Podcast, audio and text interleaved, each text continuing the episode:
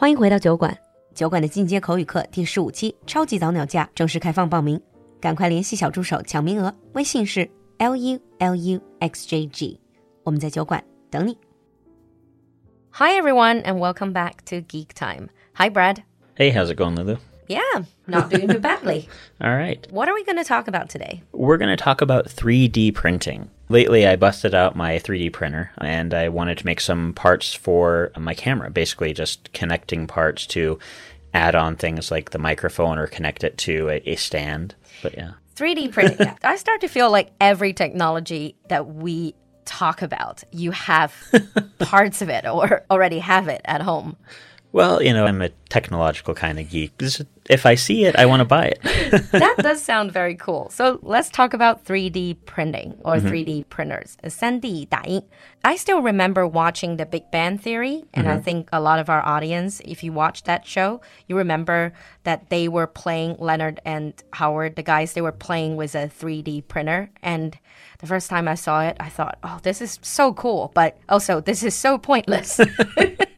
because they were printing things like one to one ratio. They were printing things that already exist in life, and you're mm-hmm. thinking, mm -hmm. what is the point? Mm. But so let's start with what is 3D printing.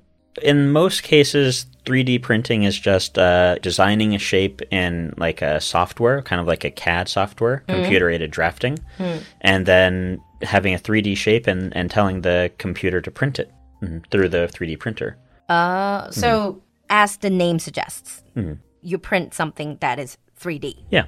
Mm. The way it works is typically you you have plastic. Most things are printed with plastics. Uh. And you just go layer by layer by layer. And you can print them at different like thicknesses, but mm. the thinner each layer is, the more definition you kind of have in it, you can make it look kind of more globby. If you have it really thick, it'll be faster. But uh... I know this is all matter of fact to you, mm-hmm. but for me, I'm just trying to wrap my head around how you can put in plastic and then all of these letters gets on the paper because mm-hmm. it's been printed on with ink do you just put plastic, feed plastic into the printer? Mm-hmm. So basically, you have a, it's almost like a string of plastic. You have a really long string, like a, almost like thread for making, like sewing. Okay. You, you feed that into a machine, it heats it up. And then once it's a particular temperature, it can come out as a liquid and then oh. you it's oh. shaped really it's like put down in really thin layers and then once you put down a layer it cools off a little bit and it becomes hard uh, 所以塑料要液化 and then you build it that way mm -hmm. i see so let's say if we print a cube inside it is it empty or is it solid it's neither empty nor solid. You mm. can have different shapes, but you have to have some sort of kind of like a webbing on the inside. You have to have some sort of structure on mm. the inside. If you don't have anything, then when you try to print the top of the cube, it'll just collapse. like collapse. Yeah, it'll just uh. print downwards. And so what you do is you print the bottom layer, which is completely solid. And mm. then as you print up the outer, like the, the side of the cube, it's solid, but the inside will have a, like a lattice structure. Oh, like a support structure. Yeah. It's almost like a scaffolding. Yep. Mm -hmm. I see. And what about the structure after you're done? Is it just kept inside? It's kept inside, right? But mm. uh, if depending upon how the shape is, like with a cube, the cube has a shape, but it doesn't like flow over. Mm. Whereas if you have like a sphere, the bottom layer is really tiny, right? Mm. But then, you, like as you go up to the middle part of the uh, to the middle part of the sphere, you kind of have this overhang where there's almost nothing beneath it, I and so see. you kind of have to print something to support that while you're making the sphere. But usually, the way they do this is they print kind of like a a piece that will just easily break off. Ah, uh, I see. So it depends on the shape. Yeah one other thing from just like an ordinary person. If I want to buy 3D printer like mm-hmm. you did, is it very expensive? Because I've heard the printer itself it's not that expensive, but the materials are very expensive. It depends on what materials you use. My printer only cost me about 200 US dollars. Really? That cheap? Yeah. Uh, it did require some assembly, but you could go on YouTube and it would show you like which part to use, which, you know, screw to use. You could watch the whole video if you didn't want to like look at the instructions, but you could watch just how it's built. But like, Okay, I'm out. yeah. So I won't be able to do to make a DIY 3D printer. It's not that difficult actually, but if you didn't want to do that, you can buy 3D printers that are fully assembled and ready to go out of the box for about 500 or 600 and up. That's still Yeah. very doable. What about the materials? The materials you can buy the strands of plastic. Like uh, I bought one recently here for it was like a kilogram, I think, yeah, about a kilogram of material for about 80 RMB. So it's not very expensive. But what is the concept of one kilogram? 就是一公斤, how, what can you print?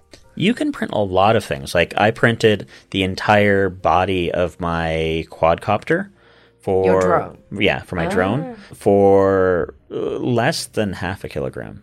Less than half, I would say. 哦，所以无人机 Brad 也是用这个打出来的。And is plastic the only material they use in 3D printer? Are using a 3D printer for most consumer grades, you're going to use plastics only. There's a few other ones, but if you go for things that are a bit more expensive, like thousands of dollars, like really expensive printers, you can get printers that actually print with metal.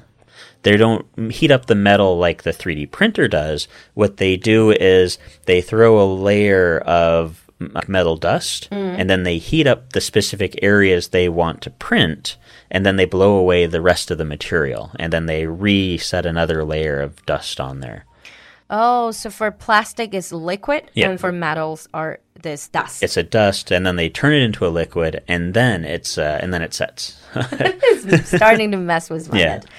And plastic metals. Mm-hmm. Any other material? this is a, a bit of the weird science aspect, but mm-hmm biological materials. Biological 生物材料 like what skin, flesh? I haven't seen skin flesh specifically yet, but I have seen like uh, muscle tissue for like making a 3D printed heart. I don't think they've Whoa. actually used it in a person yet, but they are That's the direction, isn't yeah, it? that's the direction. They've printed. They basically what they did was they took kind of like a, a shape of a heart and they added like all the ventricles, like the tubes and everything the inside of the heart. But then they used a 3D printer to kind of fill in using like cellular material that would be used for making like muscle tissue Whoa. and allow it to develop into that. 就肌肉组织打印出来的心脏. Mm-hmm. That is fascinating. But 3D printer, it does have its limitation. With all of these fascinating things that it can do, 3D printing does sound like it has its limitation. For example, a lot of these printers I've seen, they're not very big. Right. Most of the 3D printers that you buy for that you can use in your home are going to have kind of a limitation of like a 20 to 30 centimeter cube. Somewhere 20 to 30. 20 to 30 centimeters. So it can be a cube, usually about that size. Not a lot you can print with this. Not a lot, but usually what people do is they'll design something mm. and then they'll print it in parts. So, like for my quadcopter, ah. like I had my central body, and then I would print like an arm, for you know that goes off from the central body. And then you assemble. yeah, then you just use like I different see. types of screws or you know bolts to connect everything together. Mm-hmm. And sometimes people just have like a. They kind of make it like one of the old Japanese houses where it's kind of like wooden pegs kind of thing where they have the material. Oh. Where they just kind of like build kind of like a way where it can connect, just adding like some super glue or something. Yeah, that is something that I wanted to ask. Mm-hmm. I would imagine they use it a lot in architectural Mm-hmm. world. They can use this to make models. Yeah, they actually can build houses with a 3D printer. I don't know if I want to live in a house that's built using the materials that are from a 3D printer. It's basically the way it works. It's a 3D printed concrete. So the concrete, it's it's structurally It's sound just like a regular concrete brick, but they print it. Oh. Into the shape of a but the house. Mm-hmm. material is still concrete. Yeah, Oh, okay, I see. Uh, because I'm not going to live in a plastic house. Mm-hmm. but I mean, like with using this, they basically they have a house design, a very minimalistic type house design with like bedrooms and everything. You bring in the printer and you set it to print.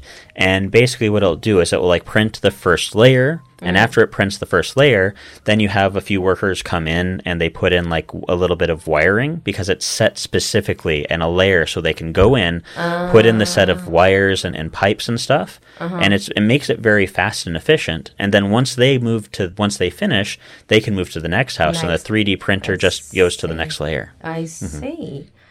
One last question before we wrap up this basic episode.